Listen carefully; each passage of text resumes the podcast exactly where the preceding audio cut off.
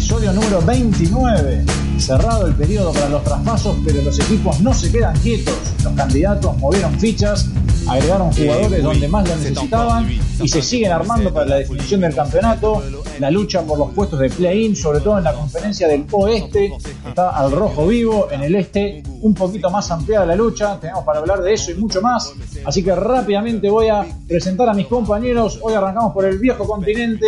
Agustín Pisiquilo, bienvenido. Gracias Ale, que tenía muchas ganas de hablar, no me voy a esperar hasta el final, así que hola a todos y un saludo para ustedes de Uruguay. Muy productivo el aporte inicial de nuestro compañero.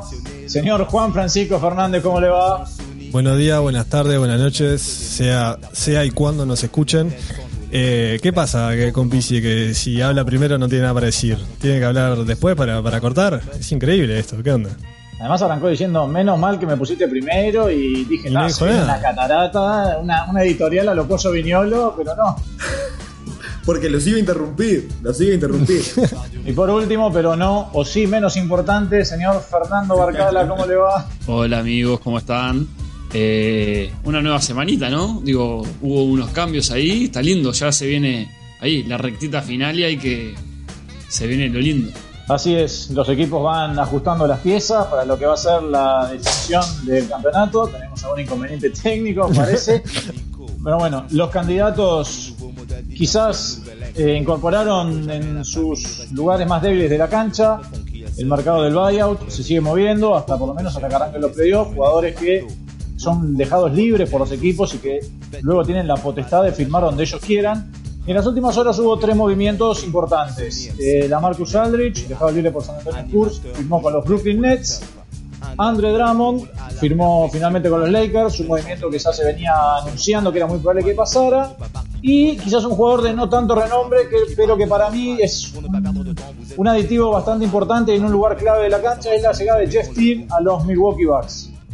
Creo que en orden de importancia y de necesidad está primero lo de Aldrich, eh, lo de Drummond, perdón, segundo lo de Jeff Teague y tercero lo de Aldrich. No sé qué piensan ustedes. Ahí yo creo que acá se, termina de definir quién es, cuál va a ser la final de, la NBA este año, ¿no? A mí lo único que me deja, digo, los Lakers contra los Nets. Creo que esto va a terminar de definir todo. Estas incorporaciones para los equipos son, son creo que claves. La única duda que me genera es ¿Era Aldrich el que necesitaba a Brooklyn Nets o era Andre Drummond? Porque podría haber esperado un poco más en el buyout y, en los días, digo, y haber conseguido a Drummond. Esa es la única duda que me deja. ¿Cuál era mejor para Brooklyn, para los Brooklyn Nets? No sé, la verdad no, no lo veo muy a Drummond del estilo de Brooklyn. Un equipo bastante dinámico, con el small ball, viste que han jugado con, Jeff Green de 5 mucho tiempo. También dijeron que podían llegar a usar a Durant no sé si Drummond encajaba bien en el estilo de, los Nets. Después, ojo, no sé si Aldrich es el fit perfecto, ¿no? Yo creo que es un jugador que tiene mucha, mucha, mucha experiencia. El otro día leía que Aldrich es el cuarto jugador con mayor cantidad de puntos anotados sin tener un anillo de título. En esa lista, casualmente, el número 12 es Harden. Ahora se juntaron los dos para salir campeones. Eh, algo que me pareció muy gracioso que leí fue que Aldrich dijo que él le podía dar un, así podía hacer subir un, escalón la defensa de los Nets. Aldrich, que en defensa, mamita querida. Pero me parece que Drummond era mucho mejor para los Lakers, que ya mismo, por ejemplo, el año pasado salieron campeones jugando mucho tiempo, con un 5 grande como era Howard o como era McGee, si bien Drummond es otro estilo de jugador, pero para mí encajaba más Drummond en los Lakers que en los Nets. En ese punto comparto, pero o sea, lo que me pasa a mí que comparar a Drummond con la Marcus es me rechina un poco porque son jugadores con una edad distinta, con una carpeta distinta, con una experiencia distinta y entre los dos está, o sea, para mí la Marcus a, irse a los Nets está yendo por otro anillo que aumenta las chances para los dos, para los Nets y para la Marcus, de obtener otro anillo más. Pero yo hubiera agarrado por Drummond, que tiene, es un pibe, tiene, no sé, creo que tiene 24, 25. Eh, también eh, a mí no me gusta lo del mercado del buyout, porque es una forma de, no sé, de no apostar al proceso y de, la frase de que los ricos hacen más ricos, que, porque siempre es los que terminan siendo beneficiados son los, los equipos con plata y que están peleando por algo. Yo creo que lo de la plata no, ¿eh? Igual. Es los que están peleando por algo. No, déjame varias cosas quiero acotar. Primera, eh, aclarar un poco cómo es el tema de- del buyout. El buyout es como una rescisión de contrato, por si alguno capaz que no está que nos está escuchando no está familiarizado con la expresión. O sea, es que se compra el contrato, le pagan lo que le den del contrato y básicamente el jugador pasa a ser libre, como dijo Ale. Eh, yo creo que Drummond y Brooklyn, si hubiese existido esa posibilidad, lo hubiesen hecho. Me parece que al ir por, por Aldrich se salieron completamente del mercado. Y como dice Juanchi, además son jugadores muy distintos, pero me parece que Brooklyn, de haber tenido la oportunidad de firmarlo a Drummond, hubiesen aguantado y lo hubiesen explorado. Probablemente ellos ya tenían alguna, alguna especie de lead sabiendo que Drummond no, no quería jugar en, en Brooklyn. Y remarco lo que vo- vos comentabas, Ale, eh, es el, el pivot que le viene muy bien a, a los Lakers. El año pasado con Dwight y con McGee funcionó muy bien. Este año se hizo un experimento con, con Gasol. No viene, funcionó más o menos. eh, se sabía, obviamente, que Gasol no era un tipo de pivot como atlético como McGee y Howard. Y, ta, y apareció esa oportunidad. Y también me parece que igual los cuadros chicos, digamos, por ejemplo, Cleveland se beneficia de, lo que pasó con Drummond recién. O sea, no es solo que los ricos eh, son más ricos, que es verdad. Los cuadros como Cleveland, que en verdad básicamente quieren perder, también les sirve no poner a Drummond. O sea, si ellos de verdad pensaran que Drummond es una pieza clave para su franquicia, lo hubiesen renovado. Ellos no lo piensan. Entonces, digo, los cuadros quieren bottom out, quieren perder para tener un buen pick y a los cuadros chicos también les sirve. Entonces es como eh, eh, el, el arma va para los lados. Si Cleveland tuviese LeBron y tuviese la oportunidad de firmar a un Drummond libre, lo firmaban. Sí, o sea, los extremos son beneficiados, pero la competencia es la que pierde. Eh, si pagás al final de en los últimos dos meses a una persona que te va a aportar bastante y estás peleando y estás vos sos un cuadro que está en la mitad de la tabla o mitad arriba peleando, no sabes, eh, eh, a esa la competencia no le ayuda. A los chicos sí, a los que quieren hacer tanking sí, y a los grandes también. Pero igual no, no me parece que generalmente los contratos estos post-buyout son, son por poca plata, no es que ganan los más ricos, quizás no es económicamente. No, no, no lo decía económicamente, sino con jugadores. Entiendo que lo decís por el lado deportivo. Claro. Sí, son muchos movimientos que quizás lo hacen los jugadores para, para salir campeones, ¿no? Este, Aldrich nunca salió campeón, Griffin nunca salió campeón, eh, Drummond tampoco, Tampoco. por más que es más joven Drummond, obviamente, quizás podría haber tenido más oportunidades en el futuro. Y además generalmente son contratos de un año. Yo entiendo lo que vos decís y que quizás equipos de media tabla, no sé, por darte un ejemplo, un Filadelfia, que si bien tiene muy buen equipo, no sea esta llegada de, de Aldrich a Brooklyn no le debe haber caído nada bien. Lo mismo para Utah en el oeste. Bueno, ahora también otro nombre que salió en el día de hoy es que parece que, los Clippers van a firmar a DeMarcus Cousins. En principio sería un 10-day contract, pero ahí es otro jugador que le puede dar algo al equipo. Es que en este caso de Drummond llama la atención por lo joven que es en realidad, porque en los casos de Griffin y de Aldridge son jugadores ya veteranos que, a ver, la realidad es que lo venimos viendo hace un par de años y ya no son lo que supieron ser, o sea, le van a dar una mano a Brooklyn y en, el papel suena como te ves en un cuadro que es Irving, Harden, Durant, Blake y, y Aldridge y vos decís, uh, qué zarpado, pero en verdad Aldridge y Blake su producción bajó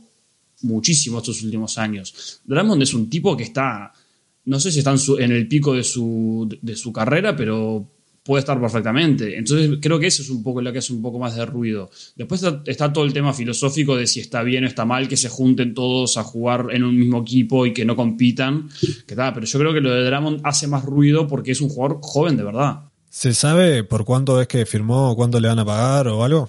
firmó por una especie tipo el mínimo, no sé si es el mínimo mínimo, pero firmó por lo que arregló con Cleveland que no le pagaba. O sea, si Cleveland le- el contrato era de 20 y le pagaban, le dieron 18 por el buyout, firmó por 2 millones, una cosa así. Po. Sí, es como decía, son contratos de poca plata, cortos, y además hay equipos, en este caso los Lakers no, pero por ejemplo Brooklyn tenía espacio salarial de lo que había conseguido por la lesión de Dinwiddie, entonces eso a veces como que te permite esa injury exception que te hacen ofrecer incluso un poco más de plata. Yo creo que es importante remarcar también, como, como, decía, como decía Fer, que, que es joven, o sea, decía Juanchi, 27 años, recién me fijé, 27 años. Yo no sé si está en su pico o no, eh, pero seguro hay- una diferencia de 7 años por lo menos con Aldrich, ¿no? Que creo que tiene 34, si no es que tiene más. Eh, es una diferencia brutal en cuanto a físico, que es, es de donde van a jugar, ¿no? Quizás no en inteligencia, porque además viene de jugar en San Antonio, en un equipo donde además te hace pensar eh, demasiado el jugar con Pop, pero digo, para lo que necesitan los Lakers y creo que para lo que podría haber necesitado también Brooklyn, un, un tipo de jugador súper preponderante, joven y fuerte eh, en la parte física. Pero yendo un poquito más, me parece que, en este último tiempo eh, Brooklyn ganó en lo que, venía muy flojo, que era en el banco, ¿no? Jugadores que le pudieran traer algo desde, la banca. Y creo que ahí es la gran diferencia que, puede llegar a ser con lo que tenía antes, ¿no? Y, por eso creo que en este momento es el gran candidato de- del este. El gran candidato. Ahora me puse a buscar lo que había leído de Drummond, de, de Aldrich, perdón, y era que él puede ayudar la a la defensa de Brooklyn con su IQ defensivo y su habilidad para switchear. A chequear, ¿eh? Lo cual uno lo imagina switchando con un, con un Middleton o con un Tobias Harris, por ejemplo, y. Ay, mamá, ¿no? Le pasan el trapo por el a Marcus. Qué habilidad lateral tiene, le queda a Aldrich. No, no, no, ese, ese comentario fue maravilloso. Siempre me llama la atención de Aldrich, no sé si usted también, que cuando juega se le ponen la nariz roja. Y parece tipo un, un reno, ¿viste? Los renos de Papá Noel. Fíjense, parece que estuviese resfriado o algo. Siempre tiene la nariz roja, es tremendo. Se ve que el, el pre-workout es, es un polvito. Y- después lo otro que decías vos, Ale, Sí. eh, lo de Jeff Teague, ¿no? Que, que quizás, eh, es más, ha pasado hasta desapercibido en nuestra charla de ahora. Eh, vos lo, lo tiraste, pero no, no comentamos nada. Porque yo, a ver, en el, en el intercambio que Jeff Teague había ido, ¿a dónde fue que había ido? Orlando, ¿no? Sí, fue a Orlando en el trade de Fournier y lo cortaron. Ahí está, ahí lo cortaron y quedó libre y, y bueno, y fue para Milwaukee. Yo creo que es una buena, es una buena incorporación, le, le va a venir bien.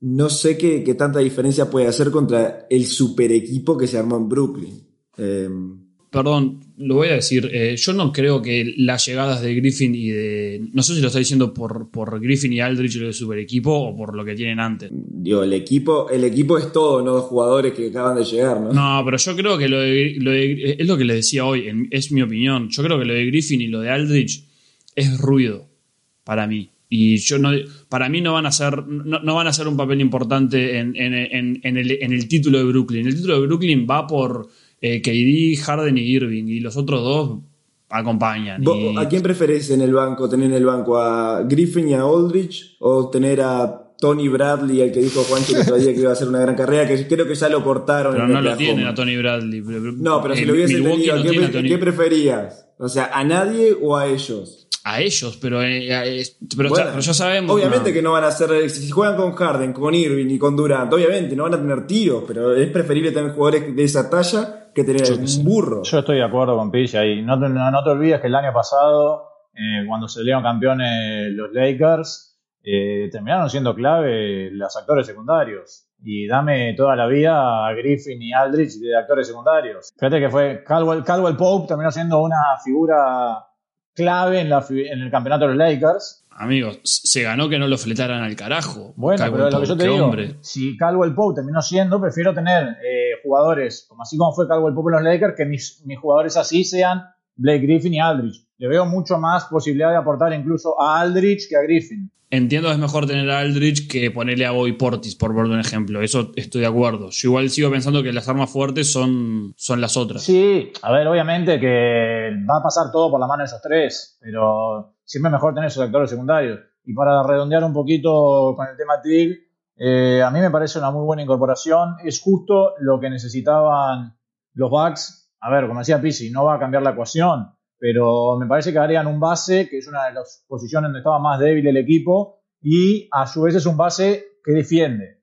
que no hay muchos, y eso es importante para Milwaukee. A mí, sobre Tig, eh, a ver, tomando lo que hizo esta temporada en Boston, que no hizo nada y tipo, veías los partidos de Boston cuando entraba él, era lo peor que, que venía de la banca.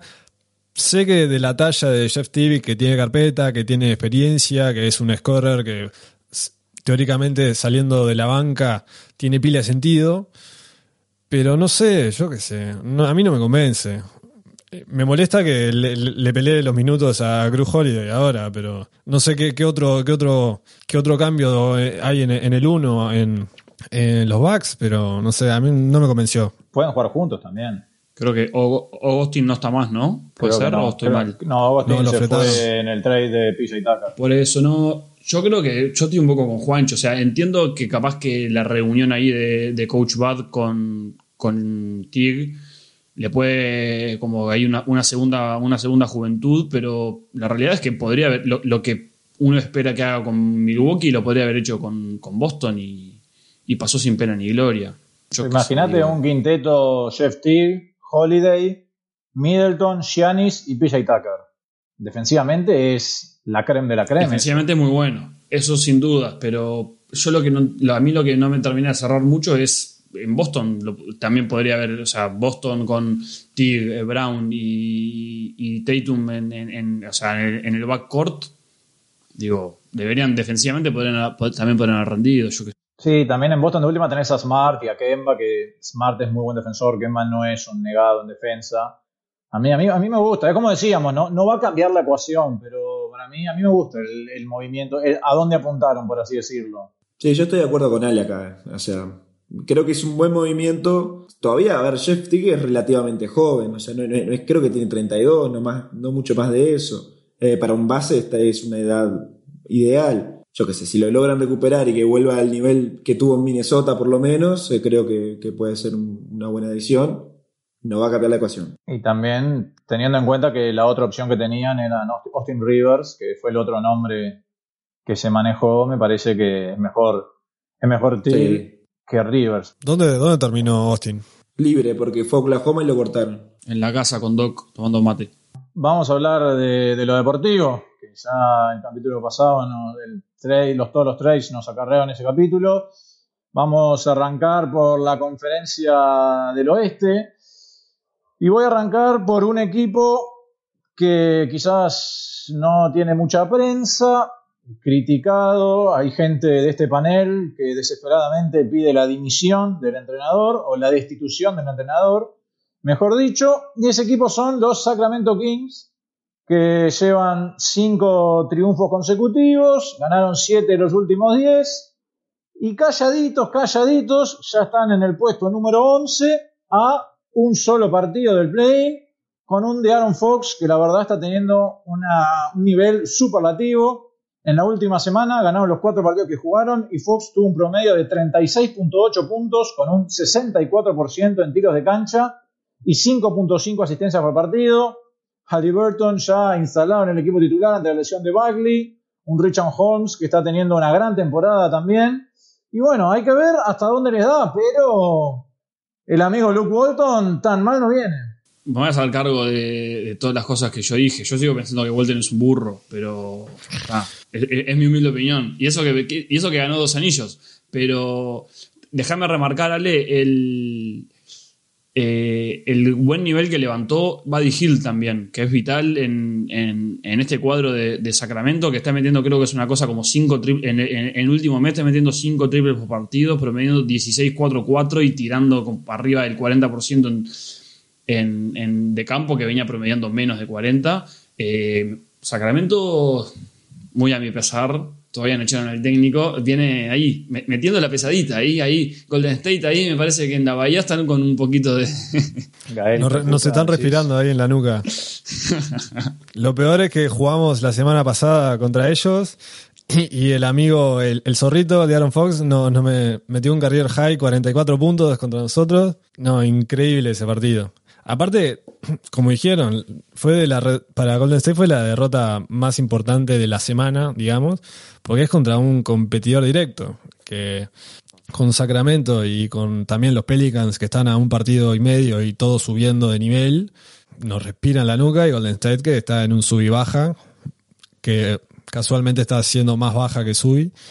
Hablando de Sacramento, Harrison Barnes está en un muy buen nivel, que capaz que no aparece en los números, pero en la presencia del más menos siempre es de, lo- de los mejores. Metió un más 26 contra el partido contra Golden State cuando hizo dos puntos. O sea, imagínate la presencia que, y cómo hace, colabora. Sí, como dijeron, Ri- Richon Holmes, también Halliburton, que está subiendo la, la- la escalera de, del Rookie of the Year sin la Melo Ball. Primero, en el último ranking quedó primero ya. Sí, esa escalera yo nunca la entiendo. porque es como que se murió la Melo y ya lo ponen primero a este, pero no. Se la tiene que llevar la Melo, ¿no? ¿Cómo se lo va a llevar la Melo si se va a perder eh, Sí, no, un- no. un- el final de la temporada? Es lo mismo que el año pero pasado con igual, Zion. Hasta, ah, pero no, Zion no jugó nada, jugó el último tre- tre- 20 10 partidos. Si no, si no jugás una cantidad determinada de partidos, ponele, ahora que también son 72, si no jugás. Jugó más de la Es, mitad. ¿Es de Tyrese o es Tongo? vos? es Tongo. Si no es de Tyrese, es Tongo. Tenés que, para mí, para llevártelo, tenés que jugar de estos 72, 50, 55. Nah. Con el envión final que lleva Sacramento, si los meten en el play-in o en el playoff, se lo lleva. O sea, no hay manera que no se lo lleve. Nada, quedan 25 partidos todavía. No sé cuánto es el envión, porque van ganando 5, pero esto capaz que te meten en un Houston y te pierden 20. Si al final de la temporada meten play-in o playoff y la Melo no vuelve, se lo lleva a Halliburton. El premio capaz que se lo lleva a Halliburton, llegue o no a playoff eh, eh, o a play-in. Eh, Sacramento, por eso que decía Ale, por el tema de la, de la cantidad de los partidos.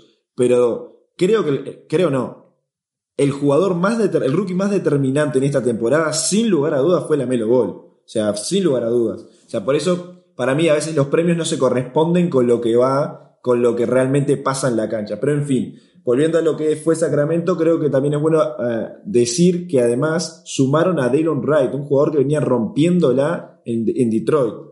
Eh, no sé si era el- en el lugar donde necesitaban jugadores, creo que eh, sumaron un 2-3, que en verdad Se llevaron de, de Toronto a Terrence Davis, que es muy buen prospecto. Tenían también a un par de ciudadanos más, pero no sé si era ahí donde necesitaban mejorar. No, por eso, por eso. O sea, se superpoblaron. No sé cómo van a repartir los minutos ahora, pero no deja de ser un excelentísimo jugador que la venía rompiendo en, en Detroit. Y creo que por ese lado les puede dar, digo, para capaz que buscan eso, darle un poco más de, de banco para, para poder hacer un push final y meterse a buscar meterse en play-in. Y sí, lo que decía de Golden State, pobrecito, que está, ¿qué vas a hacer? Ahora ganó el último partido, pero, pero se está cayendo a pedazos. O sea, esa es la realidad. Ahora, con la lesión de Bagley, como decía, eh, Sacramento eh, introdujo en la alineación titular a Halliburton. Están jugando de entrada con un equipo chico y con doble base.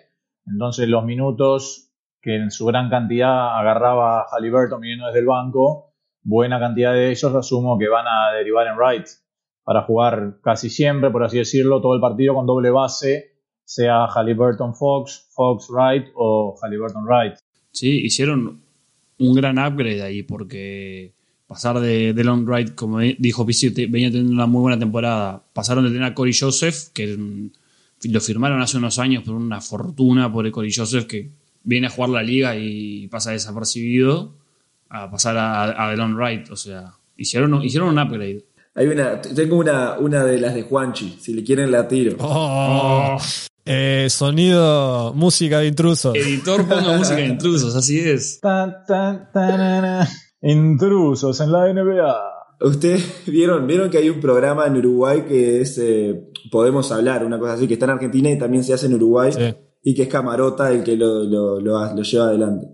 Entonces, una vez llevó de invitada a una, una modelo uruguaya, que ahora no me acuerdo si me fue el nombre, eh, que trabaja en algo contigo también. Eh, Andy Vila. No, no, no, no, es otra. Bueno, no importa. No importa. Creo que es esa, sí. Es esa. Eh, bien, Fer. Y entonces estaba contando una anécdota porque ella tiene familia en Canadá. Tiene familia en Canadá.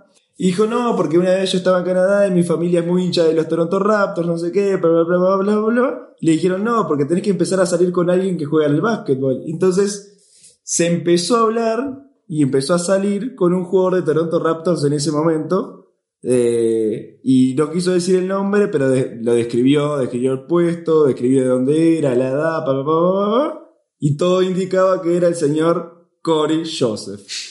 Por eso me acordé ahora cuando lo nombraste, pensé que estaba muerto ese ciudadano, pero apareció, apareció y me, hizo acordar de esta historia. Increíble. Se, se- se perdió una oportunidad la, la- la muchacha.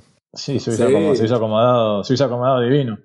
Ya lo mencionaron ustedes al pasar un poco, los Pelicans están ahí en la pelea y yo hace varios programas que lo quiero venir mencionar, mencionar y como nunca llegamos a hablar de ellos no lo hago y es Zion Williamson, porque hablando de poca prensa, es impresionante lo que está haciendo Williamson. Para que la gente se haga una idea, lleva 24 partidos consecutivos anotando 20 o más puntos con un porcentaje de efectividad en tiros de cancha superior al 50%, lo cual es algo demencial. Está a un partido de igualar la marca lograda por Shaquille O'Neal, que es la más larga desde que se instaló la Shot Clock Era, que fue en la temporada 54-55. Un Zion que en las últimas horas salió que había tenido una lesión en el dedo. Esperemos que esto no afecte su racha o que por lo menos los Pelicans lo descansen hasta que esté sano y pueda eh, seguir con esta seguidilla.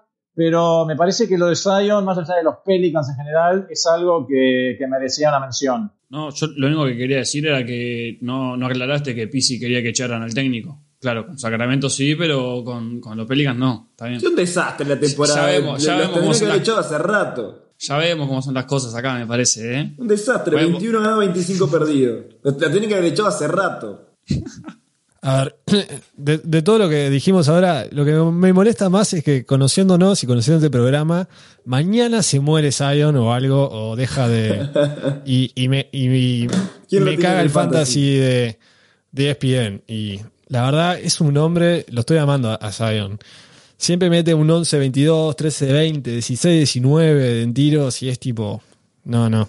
Increíble. Y el dúo que están haciendo con Brandon Ingram, donde Zion te pelea y te rema todo el partido, pero después en la última es tipo, toma Ingram, haz lo tuyo, game winner y, y gol. Yo sé que es recién la segunda temporada de Zion, pero a mí realmente, o sea, un jugador que, que la rompe, que es una verdadera estrella y que ya se ve, me preocupa que estén, eh, que me, me preocupa que estén equipos que no ganan, o sea, que les cuesta un montón ganar, porque lo vimos con Anthony Davis hace un par de años, me parece que Zion ya es mejor de lo que había sido Anthony Davis cuando estaba en, en, en esos años en Nueva Orleans, creo que a Anthony Davis le costó un poco más, pero digo, va a ser un mejor jugador incluso, me parece, pero no ganan, o sea, no ganan, o sea, 21 ganados, 25 perdidos, o sea, son jugadores que se acostumbran a jugar en equipos que pierden, se desmotivan, tiene, para mí son, o tienen que buscar la manera, Pino, lo dijiste vos. cambiando el entrenador, cambiando el entrenador, o de otra, de empezar a ganar, porque si no, eh, esos jugadores terminan su primer contrato y se van, porque la plata la, la hacen en cualquier lado, o sea, no, no-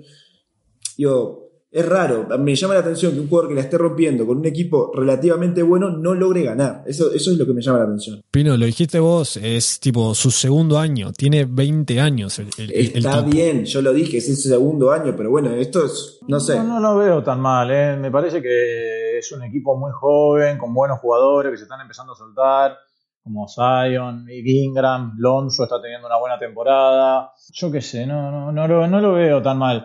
Pero bueno, ahí Sacramento y New Orleans son como los dos equipos que están tocando la puerta del play-in. Y el que por ahora está aguantando con su espalda esa puerta son los Golden State Warriors, que se encuentran décimos. Juanchi ya ha hablado un poquito del equipo, sobre todo la derrota con Sacramento, pero bueno, ahora le vamos a dar sus minutitos para que se expanda y nos cuente un poco sobre la actualidad y el presente del conjunto de la Bahía. Bueno, así como, como dijimos, Golden State va a 23-24. En los últimos 10 eh, perdió, eh, perdió 6, ganó 4. Eh, recién cortamos una racha de 4 perdidos ganándole a los nuevos Chicago Bulls. Pero hablando de los últimos 6 partidos, eh, está todo en que Curry se lesionó después de una inflamación en el coxis por un golpe. Y eso hizo que, ta, que se perdió 5 partidos. El Golden State perdió 4 de esos 5. Y en esa racha no ha podido competir nada.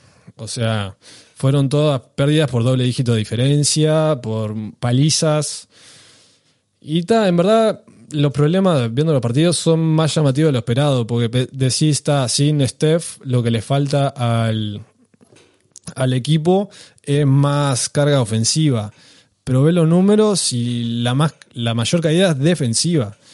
Y hablando de esto, Steve Kerr comentó al respecto diciendo, mirá, honestamente extrañamos a Steph y, que, y la confianza que le da al grupo. Cuando él dijo la defensa y el ataque están conectados, cuando él la rompe, el resto la rompe. Se volvió contra los nuevos Chicago Bulls y se notó un cambio. Se notó un cambio fuerte. Veníamos de unas derrotas contra Filadelfia, contra Atlanta, los dos en el Chase Center, que eh, la localidad no está pesando tanto como antes. Peleamos contra Memphis antes. Lo que quiero destacar es que ya están empezando, no sé en el resto de los equipos, pero sé que en Golden State ya hay varios que se están vacunando. La vacuna de Johnson y Johnson, que es tipo una dosis nomás. Por ejemplo, el partido contra Sacramento, eh, Draymond se lo perdió porque se sentía mal por la vacuna, porque tipo le vino un, pequeño illness ahí. Pero ta, eso es positivo para un equipo que ya fue golpeado bastante por el, el protocols, los protocols, y me imagino que, no sé, lo que ha sido Golden State en esta temporada ha sido sub y baja, donde no puede mechar una racha de cosas buenas, ahora justo cosas malas la, está, la están rachando. Pero vamos a ver, yo qué sé, Wiseman cumplió 20, no sé, hoy o ayer. Kerr le dio la titularidad en el puesto para lo que le va a quedar de la temporada. Para mí es algo que se tenía que hacer antes porque el pobre, el pibe tiene que, tiene que aprender jugando. Y no puedes hacerlo aprender siendo el, base, el suplente de Kevin Looney. Está, se viene un, un abril medio complicado. Y en lo que va de la temporada vamos primeros en asistencias, que eso es algo muy Golden State, pero vas 26 en rebotes y 23 en, en la defensa a oponentes. Entonces, así no, así va a estar difícil. La verdad que sí, ha sido bastante irregular, como decís vos, menos mal que dijiste que se extrañaba a Curry en la confianza que le daba al grupo. Pensé que venía, que se extrañaba a Steph en el ámbito defensivo y ya me estaba preocupando un poco. Igual te mete un, robo y medio por partido, te mete el Steph así bobeando. Mirá que el cambio de Steph en defensa es eh, noche y día comparado con lo que era al principio. Es underrated defender, pero nadie lo va a llamar deep point, ¿no? Una conferencia del oeste donde ya el top 6 de entrada a los playoffs parece ir marcándose cada vez más, junto con los Pelicans, Sacramento y Golden State, Memphis, San Antonio y Dallas, parecen ser los equipos que van a pelear por esos puestos del play-in. Mientras que arriba se mantiene primero Utah cómodo, segundo cómodo Phoenix, un escalón por debajo aparecen los dos equipos de Los Ángeles y luego vienen Denver y Portland.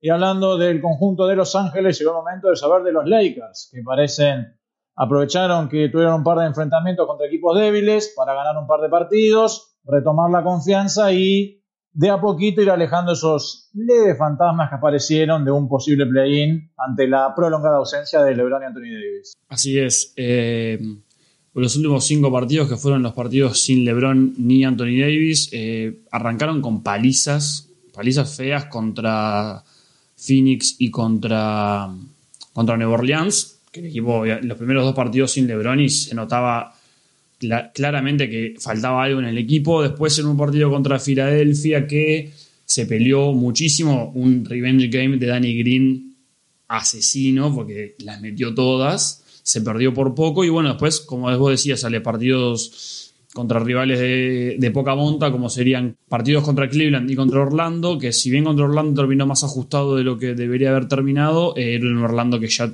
fue post-trade y tenían todos los, los jugadores, digamos, que ya no los tenían. Eh, lo que yo quiero destacar un poco son cómo Schroeder y Harrell han tomado un poco la, la batuta del equipo en los últimos cinco partidos, o sea, desde que no está más LeBron jugando, Schroeder viene promediando 20 puntos, 7 asistencias y 2 robos, mientras que Harrell está promediando 20 puntos, 9 rebotes y más de 60% en, en, tiros, de, tiros de campo. Kuzma está tratando de a poquito meterse también un poco en el, en el juego del, del equipo, está promediando 16 puntos, 9 rebotes y 5 asistencias, haciendo un poquito de todo. Pero el mayor problema de los Lakers en esto, eh, más allá de estos números de los tres jugadores, es en la ofensiva. Y porque el defensive rating de los Lakers se mantuvo inmutado en estos cinco partidos. Sigue siendo el mismo, el mismo rating que era antes. El tema es que la ofensiva pasó de hacer de tener un rating de 110 a tener un rating de 101. Entonces es complicado mantener un poco la ofensiva, obviamente, si no tenés jugadores como LeBron y Anthony Davis. Pero hoy se nos acaba un poco la fantasía porque jugamos con, con Milwaukee, así que volveremos a, a la realidad de, ser un desastre hasta que vuelva LeBron, que creo que va a volver antes Anthony Davis que LeBron. Pero uno lo ve a LeBron ahí durmiendo en una especie de cámara. Hiperbólica. Unas cosas medias extrañas que yo no sé ni qué son. Parece salido de, Dragon Ball Z cuando se, se, internan unas cosas con unos cables y salen con el Super Saiyajin y todo. Eh, parece eso, es increíble. Eso te demuestra el profesionalismo y la responsabilidad de LeBron con la edad que tiene Y exacto, hay gente, pero eso todos tienen plata, el tema es cómo lo invierten, ¿no? O sea, su- por ejemplo, leía la otra vez respecto, por poner un ejemplo de la NFL, que Russell Wilson gasta como un millón de dólares en su físico, en cuidar su físico, y LeBron debe hacer algo muy parecido. Y por eso es que LeBron, con la edad que tiene, sigue siendo la bestia superpoderosa físicamente que es. Si vos no te cuidás desde el día uno y le pones cariño y a medida que vas ganando plata le invertís, eh, es difícil. Chris Paul lo mismo también, que tiene treinta y pico y se hizo vegano, se hizo vegetariano y, y no está teniendo lesiones. Exactamente. Cerramos el capítulo de la conferencia oeste y nos vamos para el este y ahí, así como en el oeste arrancamos hablando de Sacramento, de Aaron Fox y de Zion, me parece que en el este el jugador de, que merece mención especial esta semana, sin lugar a dudas, que es Fournier. Russell Westbrook, que Fournier puede ser una mención negativa, primer jugador en la historia que arranca 0 de 10 en tira de cancha con su equipo nuevo. Pero Hermoso. lo de Westbrook últimamente ha sido impresionante, la verdad, para, para todos los que decían que estaba acabado. El primer triple doble en la historia de la NBA con 30 puntos y 20 asistencias.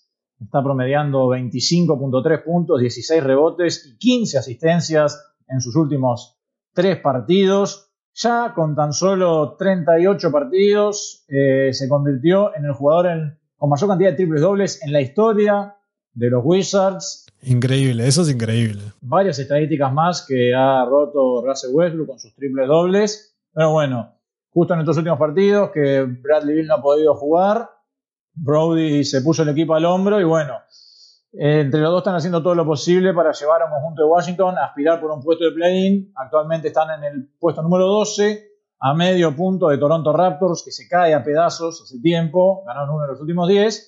Y Chicago Bulls, que hay que ver ahora si puede aco- acomodarse con la llegada de Vucevic, pero es hoy el décimo, 2.5 partidos arriba de los Wizards. Yo no soy el, el fan número uno de Westbrook, sino me consideraría un poco hater, pero lo que está haciendo es innegable.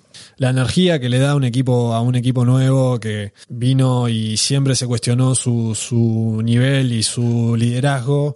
Y está, no sé, para mí, más allá de que no creo que pase mucho en la temporada esta de los Wizards, eh, lo que está haciendo Westbrook y a futuro, yo lo aprecio, no sé. Yo acá me voy a poner un poco del otro lado y voy a hacer lo mismo que dije con, con, con Zion, pero esta vez con otra cosa. con, con más años y más experiencia. No ganan, no ganan. Cu- 35 triple doble, no sé cuánto dijo Early que había hecho, no ganan. No juegan solos. pero no importa, el tema es que no ¿Cómo ganan. no, ¿Qué- cómo no va a importar? Pero algo, a ver, si haces 35 puntos, 20 asistencias, 18 rebotes y no ganas, algo, algo mal tenés que estar haciendo. o si sea. tenés tipos mancos a los costados, es bravo. Claro, a ver, me imagino que él si quisiera hacer 100, 20, 20, es lo que trata, pero está, yo qué sé, no, no puede. Si lo, el resto no, no, no acompañan. Es un deporte de equipo esto. Si vos tenés cuatro mancos Yo sé al que es un deporte no, de no equipo, una yo sé que es un en deporte de defensa equipo, no pero- defienden, es imposible. No sé, a, a veces yo. Solo con dos jugadores no podés ganar. Me estás haciendo defender a Westbrook, o sea, esto no me gusta. Es buenísimo. O sea, Lo- Igual, lo que iba a decir es que de los últimos cinco, eh, Washington ganó uno solo también. Perdió, igual perdió contra los Knicks, obviamente, gran equipo, y, y contra, y, y- y contra Charlotte. Eh, perdió, jugó dos contra los Knicks, contra Charlotte, y, creo que ganó uno, no sé contra quién fue que ganó entre medio. No, yo igual creo que la parte esa baja del, este es como que ah, lo están mm, claramente no, pero parece que lo están queriendo perder todo porque vos ves a Indiana, el bajón que tiene y Toronto y al final de cuentas Washington está ahí. A ver, todos esperamos que Chicago ahora con, con la llegada de Busevich levante y, y yo, yo lo Chicago en este momento lo doy como un cuadro seguro que se mete mínimo en el play-in, mínimo. Y después, yo qué sé, yo a Washington no lo veo tan mal. Digo, los últimos partidos no estuvo Bradley Bill. Digo, si meten un- un- una racha de un par de partiditos ganados, ya la- levantás confianza y para mí se pueden ir metiendo. A mí no me extrañaría que Indiana viene con un bajón tremendo. Yo no- a mí no me extrañaría que Indiana termine peleando el play-in, porque lo veo muy mal. Yo, yo estoy Aprender asumiendo el que pasado, Fer, van a entrar. yo estoy asumiendo que de, de Miami para arriba entran todos. Y estoy incluyendo a, Charlotte. Yo Charlotte lo veo muy bien. Más allá que no tengan a la Melo. Yo creo que después el 9 y el 10 ese está complicado. Está complicado y está muy lindo para ver y ninguno saca ventaja. Todos tienen la oportunidad de sacar ventaja y ninguno está sacando ventaja. A ver, Miami está más abajo de lo que debería. Para mí, los Knicks, perdóname, Pino, están más arriba de lo que deberían. ¿Qué? Atlanta. Anda, mirá básquetbol, burro. Y Atlanta también, o sea, no sé, decís de Indiana para arriba están todos, pero para mí están todos muy apretados que, como dijiste, Chicago, o sea, los Bulls perdieron dos partidos menos que los cuatro que vienen arriba. Pero hay que tener en cuenta dos cosas. Yo primero no sé, Fer, no, no veo tanto el bajón que vos decís de Indiana. Lo veo un equipo súper irregular, como lo fue a lo largo de toda la temporada. Mismo en sus últimos 10 partidos ganaron 5 y perdieron 5. Lo veo como un equipo cero confiable y como lo han sido siempre y van camino a una eliminación temprana en playoff como siempre. Pero es lo que decíamos, ¿no? Hoy, hoy en la tabla tenés cuarto a Charlotte y noveno a Indiana. O sea, ahí tenés seis equipos que están separados por dos juegos y medio. Mismo, si sacás Indiana, tenés cinco equipos separados por un juego y medio. Ahí ya después hay una pequeña separación, sobre todo considerando entre Charlotte, que es el cuarto, y Toronto, que es el once, hay siete partidos de diferencia, que eso ya es importante. Pero después, eh, a nadie sorprendería que faltando 25 partidos para terminar la temporada regular, que por ejemplo, Charlotte termine noveno y los Knicks terminen octavos, que hoy son cuarto y quinto, y que ahí se metan directo en playoff Boston y Miami, por así decirlo. Eso es el atractivo que tiene la conferencia del, este en, en, diferencia con la del oeste. En la del oeste tenemos como que seis equipos arriba bien marcados y diferencias en el play-in. Acá tenés tres equipos que hoy están en puesto de playoff directo que yo no sé si van a llegar a playoff directo, porque son Charlotte, Nueva York y Atlanta, que abajo tienen a Boston, Miami e Indiana. Yo creo que hoy eh, Toronto y Washington la tienen muy complicado para, para, no, para acceder a algo que no sea ese noveno o décimo puesto. Yo creo que, como decía, del octavo para arriba están definidos que esos van a entrar, aunque sean play-in. Eh, y estoy de acuerdo con Ale, estoy seguro que Boston y Miami se meten entre los primeros seis. Lo mencionamos al pasar, quintos actualmente con un récord de 24-23. La irregularidad de los demás equipos ayuda a la irregularidad de este equipo que todavía se mantiene en puestos de playoff directo.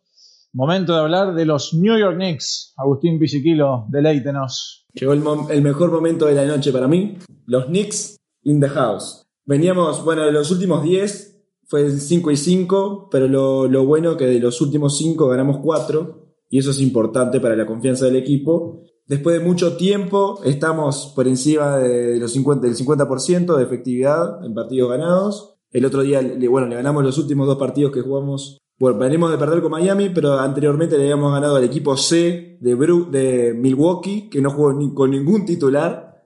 Y los Knicks le dieron una paliza al equipo C de Milwaukee. Y después le ganaron los dos, le ganamos los dos partidos a Washington, que era lo que decía, que en uno de los, los dos partidos fue Westbrook un animalada lo que jugó, pero no le alcanzó para, para ganar a los Knicks. Los Knicks también, eh, hicieron se sacaron algunos jugadores encima que, que, ya no estaban utilizando, como Austin Rivers. Este, ahora tenemos de vuelta la, lesión de Mitchell Robinson, que no se sabe realmente si iba a ser eh, para toda la temporada o no, porque están esperando ahí los resultados bien, pero son. Nada, es probablemente que se pierda la temporada entera. Pero bueno, ahí. Fue la misma lesión que, que McCollum y se perdió dos meses. Así que para mí, que yo lo tengo en los fantasies, o sea, RIP. Está fuera, sí. Y capaz que vuelve para los playoffs. no lo sé. Pero bueno, por ese lado ya hace, hace varios partidos que veníamos jugando sin Mitchell Robinson y los Knicks habían logrado eh, mantenerse bien con un gran aporte de Tag Gibson y Nerlens Noel. Entonces, nada, creo que, que hacer una conferencia, como decía, tan irregular le, le ayuda a que los Knicks hayan encontrado una forma de jugar y un buen entrenador que, que les mantenga el ritmo. Y por eso creo que son los buenos resultados. A mí lo que me gusta de los Knicks y los partidos de los Knicks, o sea, y viendo solo highlights, porque no, me voy a quedar viendo 48 minutos de los Knicks, pero de que la defensa es sorprendente.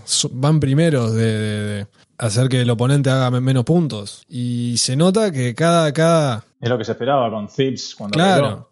Y defense, defense, defense ves tipo ves jugadas y donde cada, cada pelota es una pelea es y eso los Knicks de los 90 claro y que por ahí me parece que por ahí está, está el éxito de ellos. Y sí cuando vos no tenés grandes figuras ofensivas por más que Randall está destapándose y Barrett también para ganar tenés que defender. Y es un poco lo que hablamos de los Knicks. Antes de empezar la temporada, cuando se confirmó la contratación de Thibodeau. Así que veremos cómo sigue avanzando esto, como si algunos equipos empiezan a cortar, a cortarse en la tabla, a asegurar esos puestitos de playoff.